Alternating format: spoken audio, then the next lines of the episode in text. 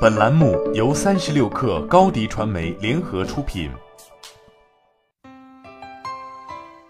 本文来自微信公众号“运营研究社”。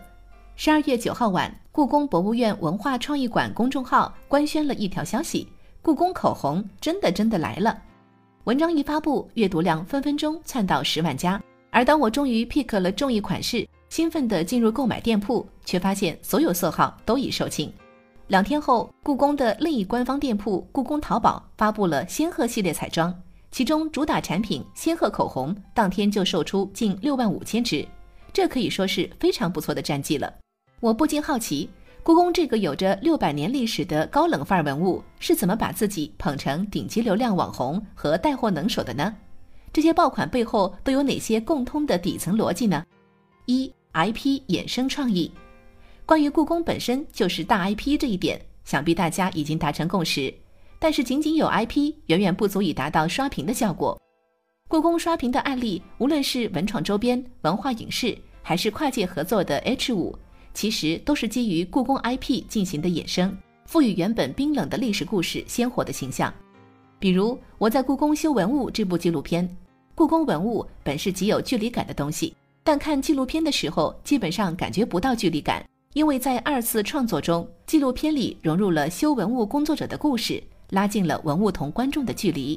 二高频带低频，高频和低频指的是用户会消费产品的频次，比如外卖、鲜花、口红等属于高频产品，婚礼、房地产等属于低频产品。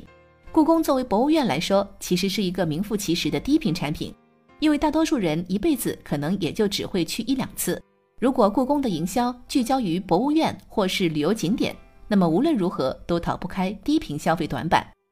故宫规避了低频的短板，在衍生的文创物品选择上，打造出口红、书签、笔记本等高频产品；在跨界合作上，选择与今日头条、百雀羚等用户使用频次高的产品合作。从 IP 内容矩阵和跨界合作角度，实现了高频产品带低频产品。三反差萌惊喜，故宫的刷屏案例打破了以往用户对故宫庄严政权的认知，通过制造反差萌，拉近与用户间的距离，显得更加亲近。比着剪刀手的雍正一炮而红，也是那一次用户开始改变对故宫的认知。原本严肃的内容还可以这样做营销，在此之后。故宫在反差萌的道路上越走越溜，最新的纪录片在文案上也变得很调皮，吸引了越来越多的眼球。故宫的网红成长史是一部营销案例手册，同时也验证了严肃内容同样可以做出有趣的火爆营销。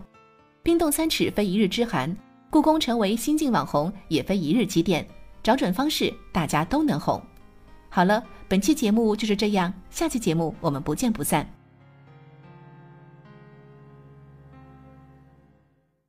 欢迎添加克星电台微信号，微信搜索“克星电台”的全拼，加入我们的社群，一起交流成长。高迪传媒，我们制造影响力。商务合作，请关注公众号“高迪传媒”。